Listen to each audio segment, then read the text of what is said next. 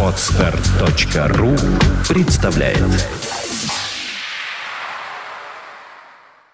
Свободное радио Компьюлента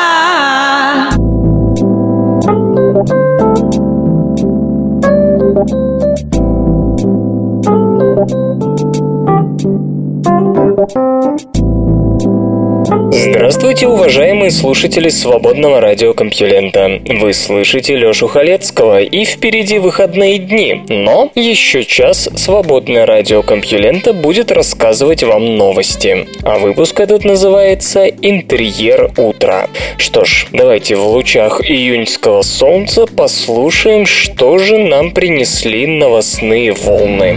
Наука и техника. В Судане обнаружено множество миниатюрных пирамид.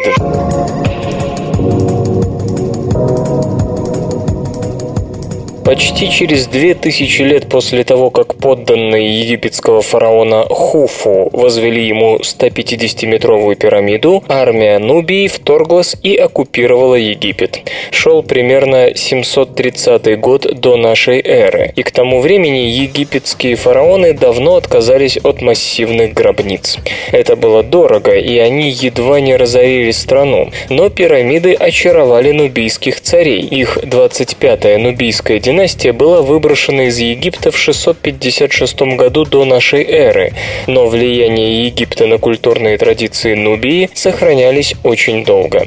Например, на царском некрополе в Мероэ стоят 80 миниатюрных пирамид, а теперь в Седеинге, более чем в 700 километрах от Мероэ, обнаружено множество совсем крошечных пирамид со стороной около 75 сантиметров, относящихся к той же эпохе. По-видимому, по-видимому, богатая элита перенимала привычки правителей, только в уменьшенном масштабе. С начала XIX века археологи отыскали в Судане более 220 царских пирамид. В начале периода Мероя, около 300 года до нашей эры-350 года нашей эры, их строили исключительно для самых благородных кровей. Возводить пирамиду для того, кто не был членом царской семьи, считалось святотатством, поясняет один из руководителей руководителя раскопок в Сидеинге Винсан Франсиньи из Американского музея естественной истории. Позднее табу ослабло, и богачи получили разрешение подражать царям, но их пирамиды никогда не достигали царских размеров. Нубийцы относились к этим сооружениям с тем же священным трепетом, что и древние египтяне. Это был символ солнца. Высокие крутые склоны пирамиды означали солнечные лучи, падающие на землю. В Мерое продолжили разработку этой темы, оформляя замковые камни пирамид классическими египетскими мотивами в виде птиц или лотосов, растущих из солнечного диска. В Мерое использовались две системы письменности, тоже вдохновленные Египтом. Первых успехов в их расшифровке удалось добиться только в начале 90-х годов прошлого века. Сделавший ряд важнейших открытий в этой области филолог Клод Рилли, глава французской археологической миссии в Судане, обнаружил, что ему очень не хватает надписей для дальнейшей работы. На тот момент было известно менее двух тысяч, и почти все они были эпитафиями. К сожалению, из-за строительства плотины на Ниле вода поднялась и затопила большинство недавно обнаруженных некрополей эпохи Мероя. Кладбище в Седеинге на западном берегу Нила, близ египетской границы, осталось одним из немногих, где еще можно было проводить раскопки. Это и побудило Рилли и Фросиньи собрать собраться и в 2009 году приступить. За четыре года на, казалось бы, скромном некрополе археологи нашли не только пять новых записей, точнее надписей, но и тысячи погребальных камер, многие из которых лежали под небольшими пирамидами. На площади около двух десятых га обнаружен фундамент 35 пирамид. Крупнейшая имела 6 метров 70 сантиметров в ширину и чуть больше 9 метров в высоту. Над могилами детей стояли памятники шириной меньше метра. На других кладбищах того времени можно было найти 20-30 захоронений знати с памятниками, а здесь сотни пирамид с тысячами могил вокруг них, многие из которых находятся друг над другом. Большинство погребений Сидинги относятся к тому времени в истории царства, когда монаршая монополия на строительство пирамид ослабла. По словам господина Фросиньи, само по себе это не объясняет огромное количество памятников, уникальный случай для Нубии. Вероятно, свою роль сыграла и география. Эксперт отмечает, что Сидеинга находилась ближе к Египту и в относительной изоляции от административных центров Мероя, расположенных к югу. Возможно, местные жители чувствовали себя более свободно, чем соотечественники, обитавшие ближе к столице, а потому с большей легкостью нарушали запрет на пирамиды. Удаленность от культурного центра царства можно объяснить и уникальный элемент в конструкции пирамид Сидеинги. Обычно пирамиды Мероя строились совсем не так, как в Египте. Каменная кладка возводилась вокруг заполнения. В некоторых пирамидах Сидеинги кладка внутри круглая. Делать это ради того, чтобы поддержать стены, не имело смысла. Скорее, это пережиток более древнего местного обычая хоронить людей под курганами и нагромождениями камней. Прочие находки, впрочем, указывают на сильное египетское влияние. Обнаружены несколько замковых камней в форме лотоса, растущего из солнечного диска, и фаянсовая статуэтка божества плодородия Беса. Одного человека похоронили даже на куске стеллы из близлежащего храма времен Нового Царства, возведенного в XIV веке до нашей эры, когда этими местами правил Египет. Связи с Египтом объясняют и богатство, позволившее народу Сидинги возвести такое количество пирамид. Этот городок располагался посреди бесплодной пустыни, но на дороге, соединявшей Мероэ непосредственно с северным соседом. Сидинга была одним из первых населенных пунктов Нубии, где останавливались египетские торговцы. Этот путь, 40-дневная дорога, существует и поныне, и кладбище находится прямо рядом с ним. К сожалению, караваны верблюдов, проходившие мимо век за веком, способствовали сильной эрозии пирамид. Даже сейчас археологам пришлось заставить их идти в обход, чтобы не вытоптать то, что осталось от пирамид. Только подумайте, им сейчас почти 2000 лет, примерно столько же, сколько было пирамиде Хеопса Хуфу, когда ее увидели завоеватели из Нубии. Для ощущения собственного тела нам нужен сердечный ритм.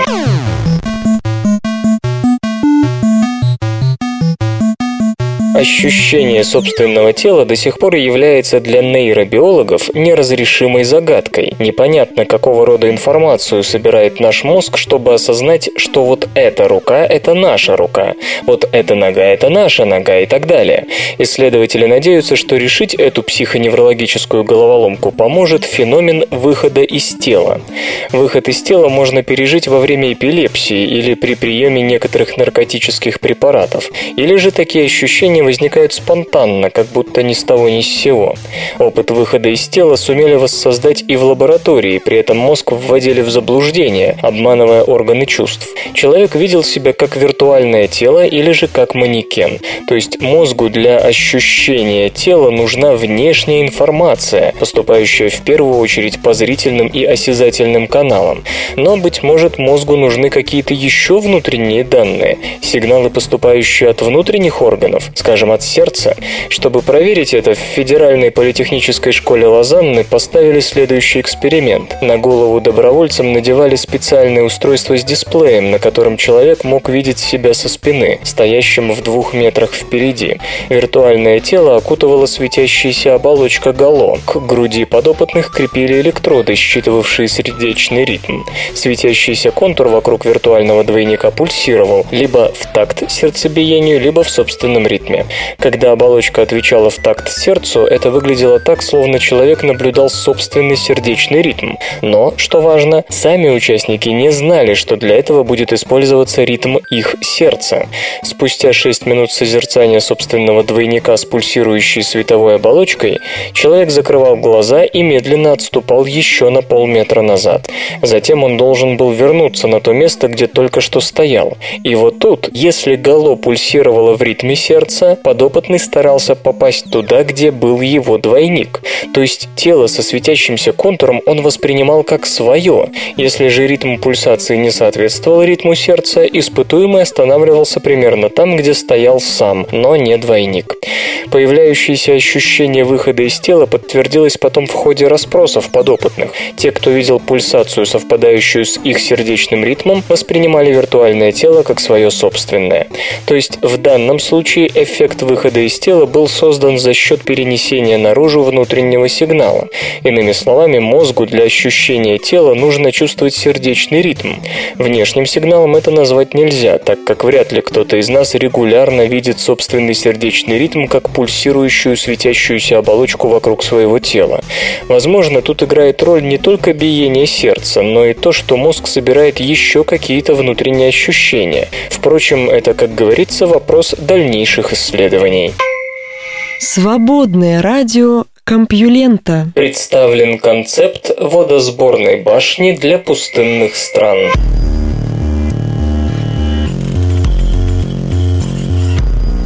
Польские промышленные дизайнеры Бартоломео Говин и Томаш Янус анонсировали башнеподобное здание Гидроаэро, предназначенное для небогатых водой районов мира и способное в одном лице сочетать устройство для получения пресной воды и строение, которое предназначено для размещения, ну скажем, учебных заведений и иных учреждений, требующих недорогого охлаждения внушительных объемов закрытого пространства. Концепция башни проста. Для получения воды из воздуха используется не солнечная энергетика, фотоэлементы все еще дороги, полагают авторы проекта, и не шумные ветряки, а пьезоэлектрические полосы большой длины. Когда ветер давит на них, они вырабатывают электричество, затрачиваемое на охлаждение трубы с водой, проходящие по внутренностям башни. Воздух, попадающий в строение через подземные вьент-каналы большого диаметра, вход в которые находится на некотором удалении от башни, имеет более высокую высокое давление, чем у вершины строения, и стремится вверх. На этом праведном пути он сначала идет под землей, где до некоторой степени охлаждается, а потом поступает в здание, где по мере охлаждения от центральной трубы будет отдавать воду в виде конденсата, стекающего вниз и накапливаемого в специальном резервуаре. Так как количество водяного пара в воздухе по мере нагревания последнего растет, то даже над пустыней достаточно воды просто охладите воздух, и она сама попадет попадет в руки владельцев гидроаэро. Здание предполагается строить из стальных труб, широко представленных даже не в самых развитых странах. Поскольку его внутренности охлаждаются, а его электрогенерирующая установка не шумит, одновременно башню можно использовать как смотровую площадку для туристов наверху, офисы в середине, школу внизу и так далее. Думается, все это очень полезно для тех далеких стран, где обычно на кондиционирование приходится тратить бездну ни на что более неиспользуемой энергии. По всей видимости, концепт рассчитан на страны арабского мира, часто расположенные в пустынных районах, граничащих с морем, над которым всегда хватает водяного пара. Увы, о конкретных планах по строительству пока не сообщается. Впрочем, потенциальным клиентам надо дать время, равно как и о детальных испытаниях анонсируемого пьезоэлектрического метода генерации электричества. Отслеживать движение самолетов помогут спутники.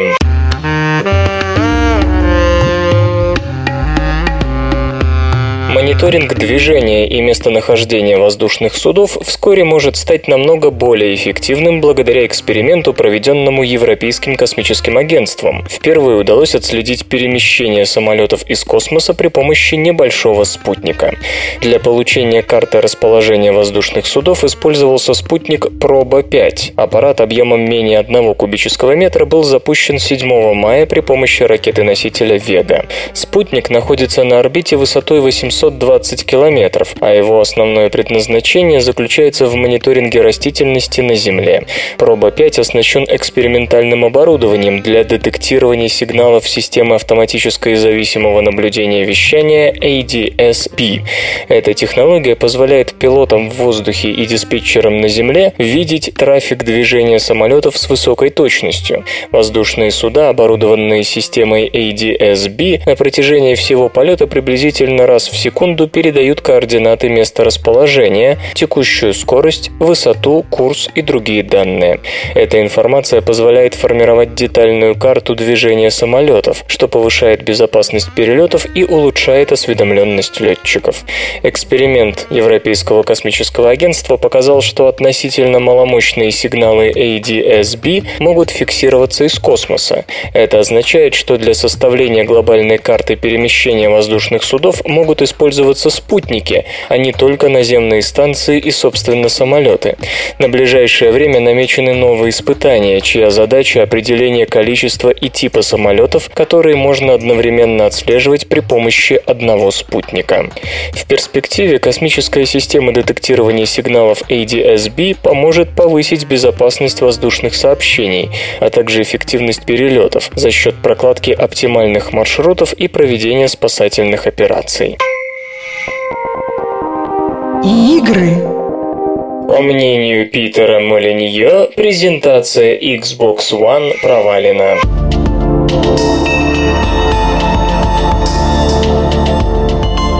Electronic Entertainment Expo 2013 уже в прошлом. Показано много проектов, анонсированы даже целые серии, но никому, кажется, нет до этого дела. Все обсуждают борьбу Sony и Microsoft, то есть их консоли, конечно. Вот и Питер Молиньо, руководитель 22 Cans, экс-начальник Lionhead и Microsoft Europe, туда же. Ему кажется, что битву выиграла Sony, поскольку Microsoft полностью провалила свою презентацию презентацию на Electronic Entertainment Expo. Правда, эта победа мало что значит, поскольку вся индустрия находится в состоянии близком к Грогги. Sony и Microsoft — это просто две стороны одной медали, замечает господин Молиньо. Они определили поведение друг друга. Sony изменила стратегию развития PlayStation 4, посмотрев на то, что сделала Microsoft. И наоборот, уверен геймдизайнер. Но ему, как обычному потребителю, нет до этого дела. Для него важны только игры, ведь от этого зависит, потратит ли он 400 или 500 долларов на покупку приставки. Xbox One требует, чтобы игры, в которые вы играете, ежедневно припадали к сети. Питер не выйдет в этом ничего страшного, но вот выбранная Microsoft форма подачи информации оказалась непрофессиональной, что и привело к буре. Нужно было показать, зачем нужен онлайн, а не говорить об этом как о факте, не имеющем к игрокам никакого отношения. Я потребитель, так втолкуйте мне, зачем это нужно, заинтересуйте меня. Но нет, разговор шел только о проверке подлинности игр. Мне эта функция не нужна. Лучше бы Microsoft поведала о каких-нибудь уникальных игровых преимуществах, которые дает постоянное веб-соединение. Затем руководитель 22 Cans резонно заметил, что в конечном счете все упирается в игры. Вы ведь не поднимаете крик, когда очередная многопользовательская игра не хочет запускаться без интернета. Вы прекрасно понимаете, зачем тут нужно нужна сеть, а в случае с Xbox One нет. Тут-то мы и сталкиваемся с одной из проблем индустрии. Мы должны предельно ясно и четко доносить информацию до потребителей, а на Electronic Entertainment Expo об этом почему-то многие забывают, уделяя все внимание шоу. Вторая проблема в том, что Игропром все время метит в одну и ту же аудиторию. Без привлечения новых покупателей, без заинтересованности тех, кто раньше вообще не играл, стабильного развития не получится. Весь дизайн дизайн консолей крутится вокруг того, чтобы ублажить существующую аудиторию, поясняет Питер Мулинье. Руководство прекрасно осознает, сколько новых Call of Duty удастся продать и сколько на этом можно заработать. Отсюда делается вывод, только на этих игроков и нужно ориентироваться. Это заблуждение, которое может дорого обойтись индустрии. Показанные игры тоже не слишком впечатлили господина Мулинье. Подавляющее большинство шутеры и экшены, а о том, что миллионы хотят не только адреналиновых всплесков, но и спокойного времяпрепровождения, девелоперы забыли. Нам не показали ни одной такой игры. По словам Питера Молиньо, разработчики разучились развлекать потребителей, все сводится к использованию проверенных, но уже покрытых вековой пылью штампов. Единственным выходом может стать привлечение инди-разработчиков. Да, они не зарабатывают много денег, но и на их идеях потом будут развиваться крупные студии. И снова этот вопрос прошел мимо Xbox Гроссман. Подобные команды требуют минимальных вложений, но Microsoft они почему-то не нужны. Вслух и с выражением читаю стихотворение. Владимир Ковенанский «Дядя».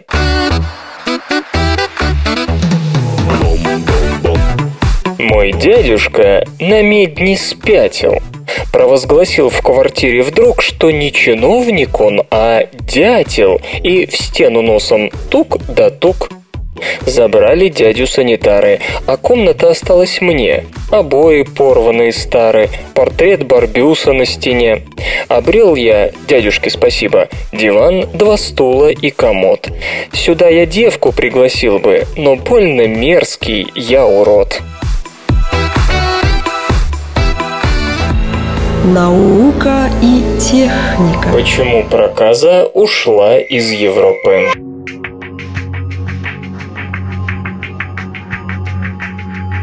Европейским средневековьем неизбежно ассоциируются две болезни – чума и проказа. Обе прочно вошли в коллективную память. При слове «чума» нам представляются вымершие города, запертые дома и тележки с трупами. При слове «проказа» перед внутренним взором предстает толпа коллег, у которых не хватает или носа, или руки, или еще чего-то, бредущие по городам и весям, предупреждая о своем приближении звоном колокольчика. И если говорить о проказе, то с ней связана одна интересная загадка. На исходе XVI века болезнь почти повсеместно исчезла. Долгое время ее спешный уход не могли объяснить. Наиболее вероятной гипотезой считалась такая. Возбудитель болезни, бактерия Mycobacterium leprae, мутировала в менее вирулентную форму. Чтобы проверить это предположение, понадобились объединенные усилия археологов из Университета Тюбингена и биологов из Федеральной политехнической школы Лозанны. Для восстановления генома средневековых штаммов Mycobacterium leprae нужно было раскопать могилы того времени и добыть кости людей из тех мест, где болезнь особенно свирепствовала. В некоторых районах проказа поражала одного человека из 30. Больных лепрой опознавали по специфическим деформациям костей. Древние останки несли на себе ничтожное количество бактериальной ДНК, всего 0,1%, так что понадобились сверхточные и сверхчувствительные специальные методы, чтобы отделить нужную ДНК от ненужной, и чтобы из разрозненных кусков сшить более-менее внятный геном средневековой бактерии. При этом ученые не использовали в качестве шаблона геном современной лепры, дабы потом не ввести самих себя в заблуждение относительно сходств и различий между старой бактерией и новой. И все-таки, сообщают авторы работы в журнале Science, существенные разницы в генах между средневековой и современной бактерией обнаружить не удалось. Исследователи сравнили старый штамм с 11 современными и пришли к выводу, что возбудитель проказы в течение последнего тысячелетия почти не менялся. Первоначальная теория о том, что бактерия стала неопасной, подтверждения не получила. То есть европейцы сами как-то справились с болезнью. Это не кажется таким уж невероятным. Все-таки длившиеся несколько столетий проказа послужила отличным фактором естественного отбора. С больными предпочитали не иметь дела, вспомните колокольчик. Они были в социальной изоляции, следовательно, не могли оставить потомство. В итоге в европейских человеческих популяциях остались только те варианты генома, которые давали их владельцам устойчивость к инфекции. Косвенным образом это подтверждают другие исследования, согласно которым нынешние европейцы больше, чем остальные современные люди, устойчивы к возбудителю проказы. Любопытно, что тот же штамм, следы ДНК которого были обнаружены в захоронениях поселениях на территории Великобритании и Швеции сейчас процветает на Среднем Востоке. Возможно, его завезли туда крестоносцы, хотя не исключен и обратный вариант, то есть проказа приехала в Европу с востока. Исходно же первые археологические находки со следами проказы были сделаны на территории современной Индии и имеют возраст 4000 лет. Несмотря на то, что первоначальная гипотеза не подтвердилась, исследователи получили не менее важный результат в смысле восстановления изучения генома по следовым количествам ДНК. Возможно, в будущем удастся восстановить генеалогию других инфекций, которые, в отличие от проказы, до сих пор неплохо себя чувствуют среди людей. А история таких патогенов, возможно, подскажет более эффективные способы борьбы с ними. Правда, может оказаться и так, что результаты по проказе окажутся единственной удачей. У возбудителя проказы чрезвычайно прочная стенка, которая могла бы как раз способствовать тому, что ДНК бактерий сохранилась в веках руках. Другие патогены не могут похвастаться подобной броней, так что от них могло и не остаться никаких ископаемых генетических останков. Как животные берегут кислород.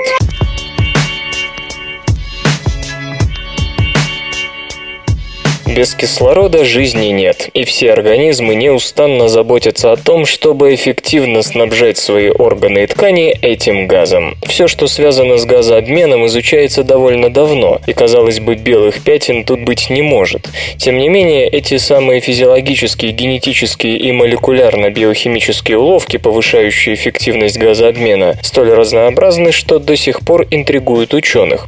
Интригуют настолько, что в журнале Science, например, вышло сразу три статьи, посвященные особенностям газообмена у разных групп животных. Самым изобретательными в смысле снабжения тканей кислородом считаются водные животные, особенно те, что начинали свою эволюцию на суше, но потом вернулись в водную стихию, как китообразные. В первой из статей как раз и говорится об особенностях газообмена у китов, точнее об особенностях их миоглобина. Миоглобин – это мышечный белок, который запасает кислород и снабжает им мышцы. Он же придает мышцам красный цвет. Очевидно, чем больше миоглобина, тем больше кислорода удастся запасти. И у животных, которые ныряют глубоко и надолго, миоглобина в мышцах так много, что они выглядят уже не красными, а черными. Однако миоглобин в таких концентрациях должен слипаться и превращаться в бесполезные белковые скопления. Но, как пишут Майкл Беренбринг и его коллеги из Ливерпульского университета, у китов миоглобин имеет некоторые особенности. Его молекулы несут избыточный положительный заряд, из-за которого они отталкиваются друг от друга, как одноименные полюса магнита. То есть водный миоглобин защищают от слипания электростатические силы. Однако исследователи этим не ограничились. Они попытались восстановить молекулы миоглобинов, которые были у предков современных китообразных. А по структуре миоглобина можно было прикинуть, сколько времени мог проводить под водой тот или иной ископаемый организм. Так ученым удалось показать, что древний наземный предок современных китообразных по имени Пакицет, хоть и жил вблизи водоемов, мог проводить под водой не более 90 секунд. При этом по размерам тела Пакицет не превосходил современного волка. Но уже спустя 15 миллионов лет шеститонный базилозавр мог нырять на 17 минут. Ну а нынешние киты проводят под водой более часа. Другая работа, выполненная международной командой ученых из Австралии, Франции, Италии и Канады, посвящена гемоглобину лучеперых рыб. Гемоглобин представлять не надо. Это, наверное, самый известный из белков крови и вообще из белков. Однако у некоторых организмов гемоглобин имеет любопытные особенности. Например, гемоглобин рыб сверхчувствителен к кислотности и быстро избавляется от кислорода, если кислотность среды начинает расти. Если, скажем, в воде оказывается чуть больше углекислого газа, который повышает кислотность, то рыбий гемоглобин старается избавиться от кислорода, эффект Рута. Иными словами, в условиях повышенной кислотности ткани должны быстро насыщаться кислородом. Это действительно так в случае плавательного пузыря, когда гемоглобин интенсивно накачивает его кислородом, чтобы не дать рыбе задержаться на слишком большой глубине в области высокого давления. То же самое исследователям удалось увидеть и в рыбьих мышцах. Они вводили в мышцы сенсор, чувствующий уровень кислорода, и помещали рыб в воду, насыщенную СО2. Кислород в мышцах немедленно подскакивал на 65%. Видимо, в тяжелых условиях важно было насытить ткани кислородом, чтобы выдержать стресс. Ученые полагают, что, например, лосось может подниматься по реке, преодолевая препятствия, как раз благодаря такому свойству гемоглобина, насыщающему мышцы кислородом. В третьем материале, написанном коллективом авторов из Университета Небраски в Линкольне и Университета Орхуса, Дания, речь идет опять-таки о гемоглобине, но на примере совсем не водного животного – белоногого хомячка. Эти грузуны живут на разных высотах над уровнем моря, что и отражается на структуре их гемоглобина. У тех хомячков, что забрались высоко, гемоглобин лучше связывает кислород. То есть даже при пониженной его концентрации гемоглобин все равно выхватит кислород из воздуха и доставит куда надо. В этом нет ничего неожиданного, однако авторы работы обнаружили любопытное свойство мутаций, которые отвечали за разницу в сродстве к гемоглобину. Этих мутаций было 19, причем крайне важным был контекст. Если мутация оказывалась в определенной комбинации с другими, то эффект от нее был положительный. Если же благоприятного контекста не было, мутация вела к обратному эффекту. Гемоглобин начинал хуже связывать кислород. То есть польза и вред от мутации, по крайней мере в случае гемоглобина гемоглобина у белоногих хомячков – понятия относительные, а не абсолютные. Все перечисленные работы посвящены главным газообменным белкам, однако, разумеется, модификациями в гемоглобинах и миоглобинах дыхательные усовершенствования не исчерпываются. Легко заметить, что во всех случаях адаптации в физиологии и молекулярной механике газообмена возникали, когда животным нужно было решить стрессовую проблему, например, выйти в новую среду обитания или преодолеть изменения в окружении. Если учесть, что прогресс человеческой цивилизации тоже подчас приводит к сильному недостатку кислорода, что в первую очередь касается жителей мегаполисов, то не пора ли и нам перенять что-то из газообменных изобретений китов или хотя бы белоногих хомячков? СРК. В этой аббревиатуре смысл жизни. Ядовитые компоненты почвы Марса весьма полезны.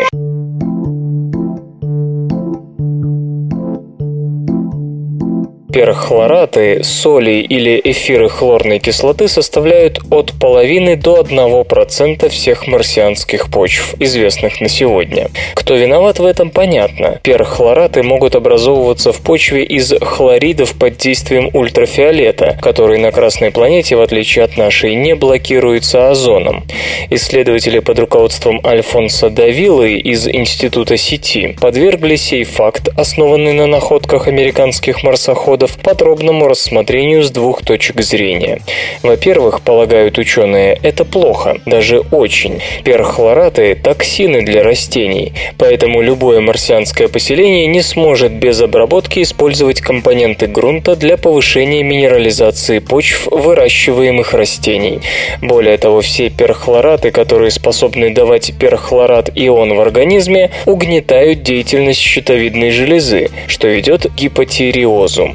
По сути, это яды, и даже полпроцента слишком много, так как в условиях Марса с его пулевыми бурями все это неизбежно окажется на скафандрах и в складках, а значит первые жители планеты будут находиться под постоянной угрозой отравления весьма токсичной пылью. Что делать? Прежде чем попасть в помещение, нужно обработать скафандр специальным гелем, а лучше всего использовать типичный для многих лабораторий костюм с гибким соединением гармошкой, через который космонавт заходит в свое облачение, а затем, покидая защищенную зону базы, застегивает изнутри, минимизируя контакт поверхности скафандра с воздухом поселения. Итак, проблема решаемая.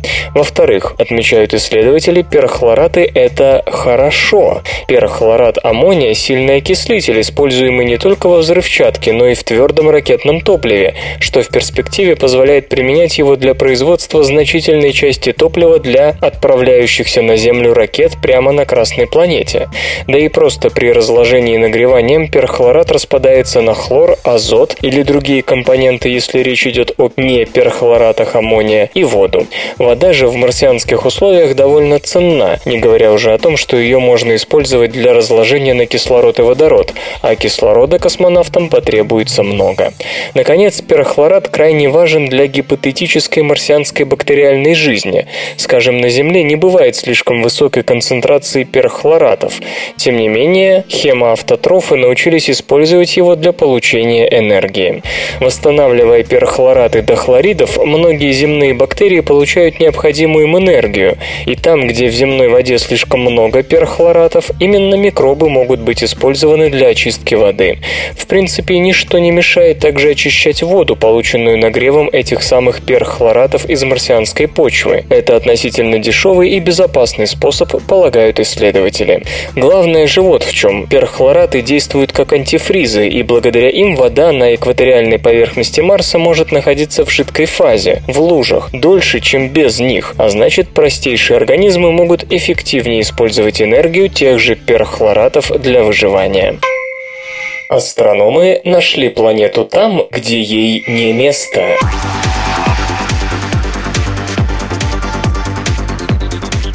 Джон Дэвис с коллегами из Института космического телескопа, используя Хаббл, понаблюдал за молодым оранжевым карликом TW Гидры возрастом примерно 8 миллионов лет и обнаружил в его краях планету рекордсмена. Она удалена от звезды на расстояние, которое в 80 раз превышает дистанцию от Земли до Солнца, то бишь 80 астрономических единиц. При том, что от Солнца до Плутона, к примеру, в среднем нет и 50 астрономических единиц.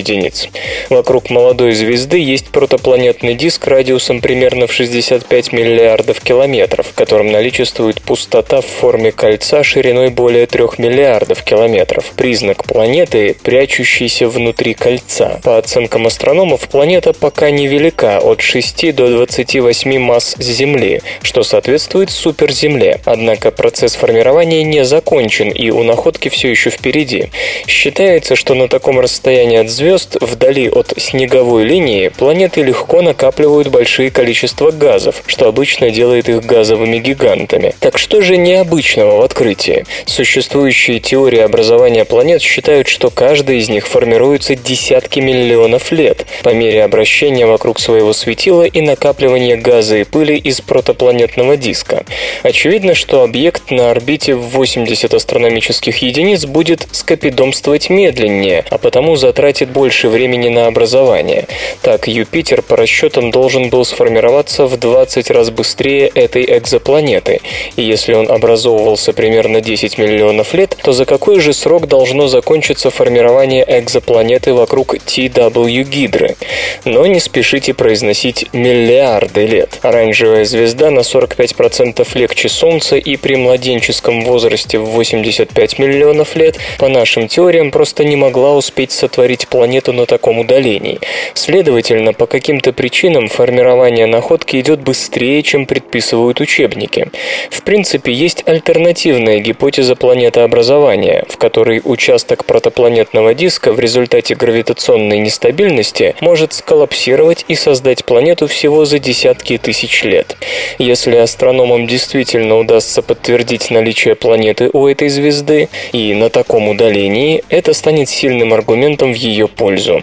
Как будто этого мало, обнаружилось, что у TW Гидры неправильный протопланетный диск, точнее его наиболее удаленная от звезды часть, в которой нет больших частиц пыли.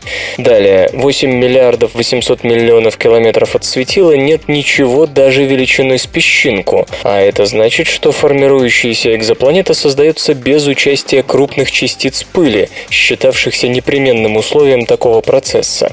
Обычно, чтобы получить планету, вам сначала требуются камешки, и если планета не имеет пыли крупнее песчинок, это кажется дерзким вызовом традиционной модели формирования планет.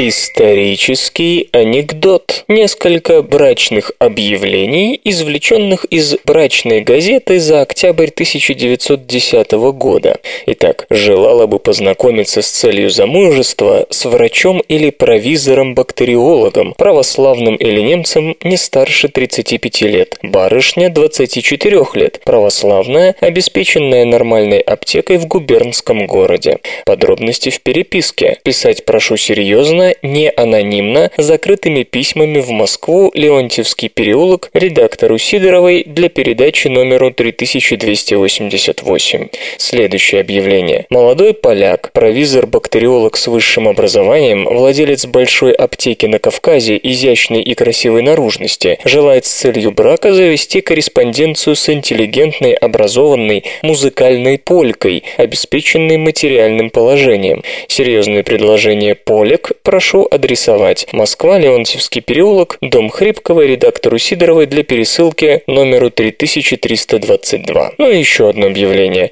Интересная шатенка, изящная, 24 лет, очень веселая, знает языки, музыку и пение, желает познакомиться при симпатии замужества с очень богатым, интеллигентным господином. Происхожу из известной фамилии, в будущем получу наследство. Желательно, чтобы откликнувшийся человек был охотник в душе, так как сама большая любительница этого спорта. Анонимом не отвечу. Москва, 25 почтовое отделение до востребования. Дейзи. Наука и техника. Менопауза возникла по воле мужчин.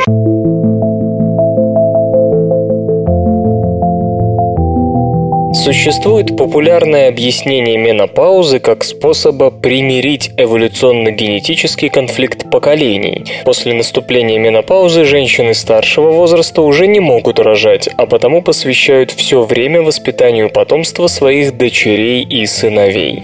Если бы у пожилых женщин оставался шанс продолжить род, они заботились бы о детях, а на внуков времени бы уже не оставалось. То есть благодаря менопаузе появились заботливые бабушки.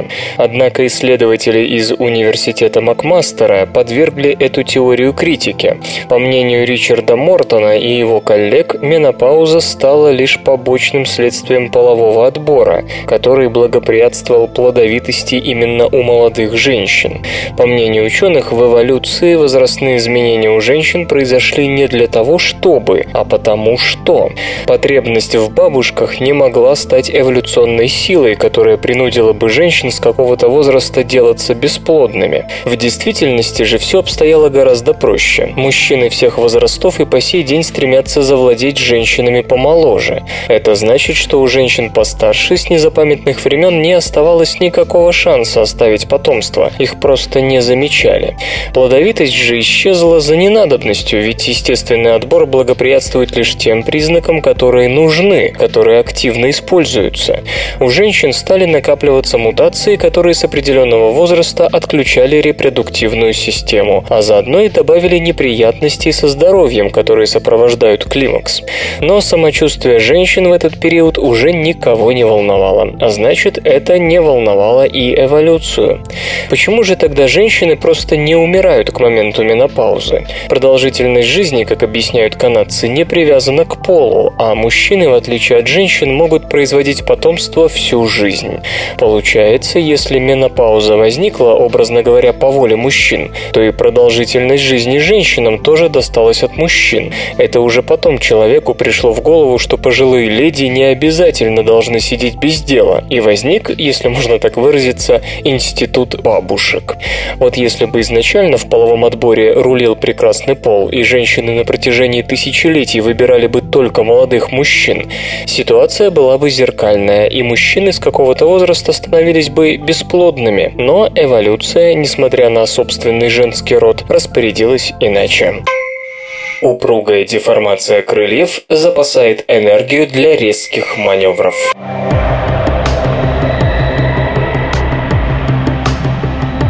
Науку всегда волновало, как летучие живые существа запасают нужное количество энергии, ведь для многих из них КПД полета не превышает 10%, особенно это касается насекомых. И главное, в моменты резкого ускорения, включая взлет, потребность в энергии для взмахов крыльями резко возрастает и начинает превышать ту, что согласно общему анализу энергобаланса насекомых есть в их распоряжении.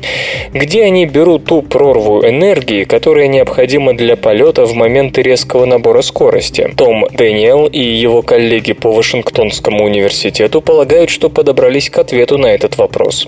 Применив в качестве модельного организма бражника табачного, его подвергли рентгеновскому облучению под малым углом к поверхности движущихся крыльев.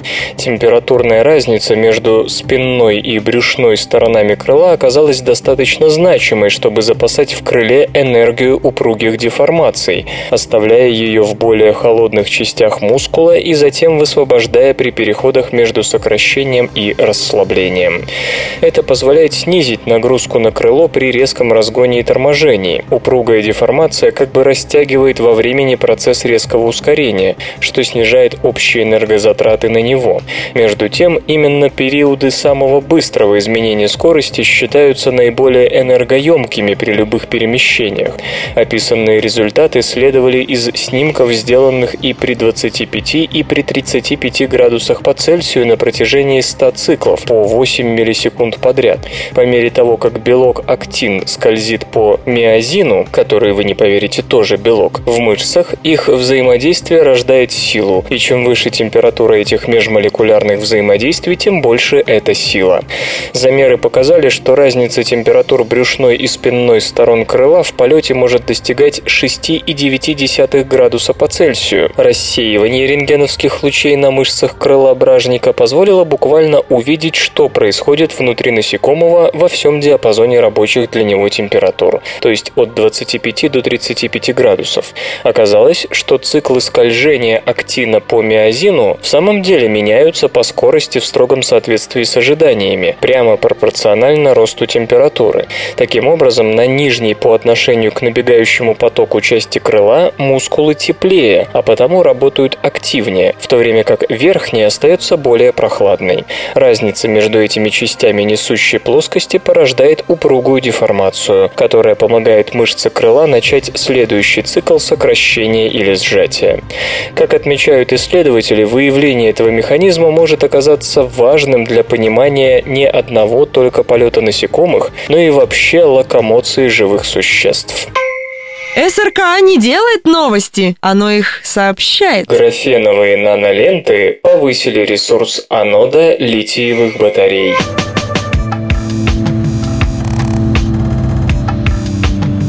В университете Райса под руководством Дяня Линя создан новый тип анодов для литиевых батарей, той их части, что хранит ионы лития. Материаловеды использовали графеновые наноленты и оксид олова, добившись при этом существенно большей емкости, нежели теоретически возможно для анода на чистом оксиде олова. После полусотни циклов зарядки-разрядки экспериментальные батареи с графеном в аноде сохраняли вдвое большую емкость. Ключевым компонентом успеха стали наноленты, развернутые углеродные нанотрубки, созданные впервые в 2009 году. С тех пор их изобретатели из того же вуза успели заявить, что уже отработали методы массового производства графеновых нанолент и теперь активно ищут им применение. Создавая новую батарею, ученые смешивали углеродные однослойные наноленты с примерно 10-нанометровыми частицами оксида олова и соединяли их при помощи целлюлозного связующего топлива. Первоначальная емкость батареи в первом цикле равнялась 1520 мАч на грамм веса, а после 50 циклов полного заряда и разряда упала до 825 мАч на грамм, что в принципе означает живучесть батареи, сравнимую с нынешними серийными образцами при выгодно отличающейся емкости. Обычно литиевые ионы в анодах расширяют материалы, в которых находятся, и когда при разряде ионы покидают анод, его материал сжимается. После многочисленных циклов он просто растрескивается, и анод больше не в состоянии удерживать в себе ионы лития. Благодаря графеновым нанолентам, связывающим частицы олова, те не могут сначала растягиваться, а затем при выходе ионов из анода сжиматься, что предотвращает рассыпание материала электрода и продлевает аккумулятору жизнь. Сейчас исследователи готовят опыты того же рода с оксидами других металлов, надеясь добиться еще еще более значимых результатов. Life Map – умный мотоциклетный шлем с навигацией.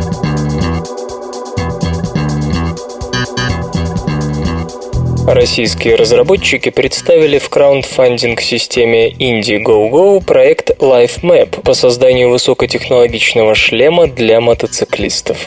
Главная задача LifeMap – обеспечить водителя навигационными инструкциями и сопутствующей информацией, не отвлекая от управления двухколесным транспортным средством.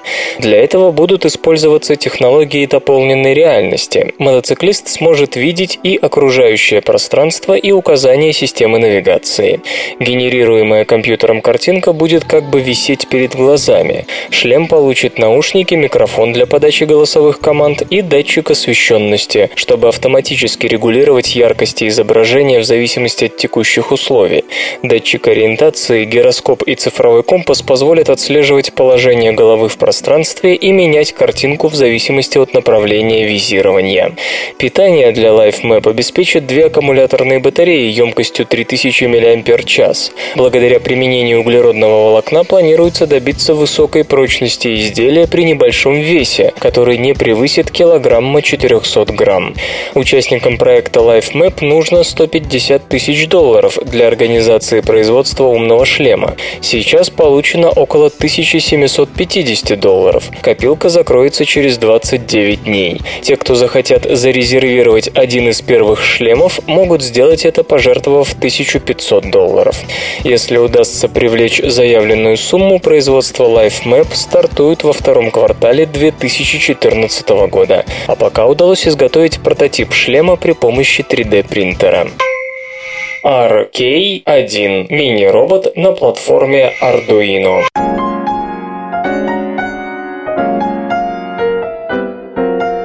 Системе коллективного финансирования Kickstarter стартовал сбор средств на производство небольшого робота RK-1 с управлением по беспроводной связи Wi-Fi. Робот использует аппаратную вычислительную платформу Arduino, которая по сути представляет собой электронный конструктор для быстрой разработки устройств для новичков и профессионалов. Основными компонентами платформы являются простая плата ввода-вывода и среда разработки на языке Processing Wiring. Устройство под управлением приложением Arduino могут функционировать самостоятельно или взаимодействовать с программным обеспечением на компьютере.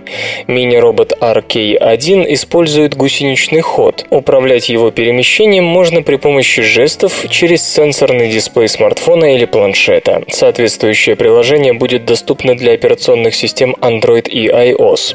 Разработчик RK1 обещает полную открытость программного обеспечения для робота. Поставлять его планируется в виде комплектов для сборки блоки, включающих аккумулятор с подзарядкой через порт мини-USB и электромоторы.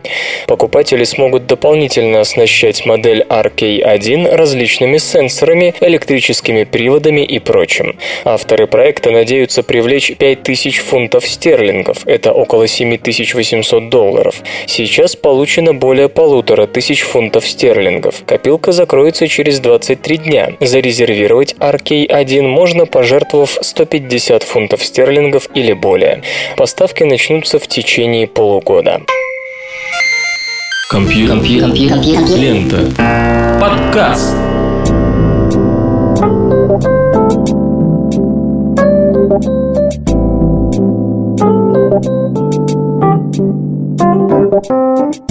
Выпуск под названием «Интерьер утра» завершен. Вы слышали Лёшу Халецкого, свободное радио Компьюлента, и по контракту вам придется еще и песенку послушать. Свободное радио Компьюлента Скачать другие выпуски подкаста вы можете на podster.ru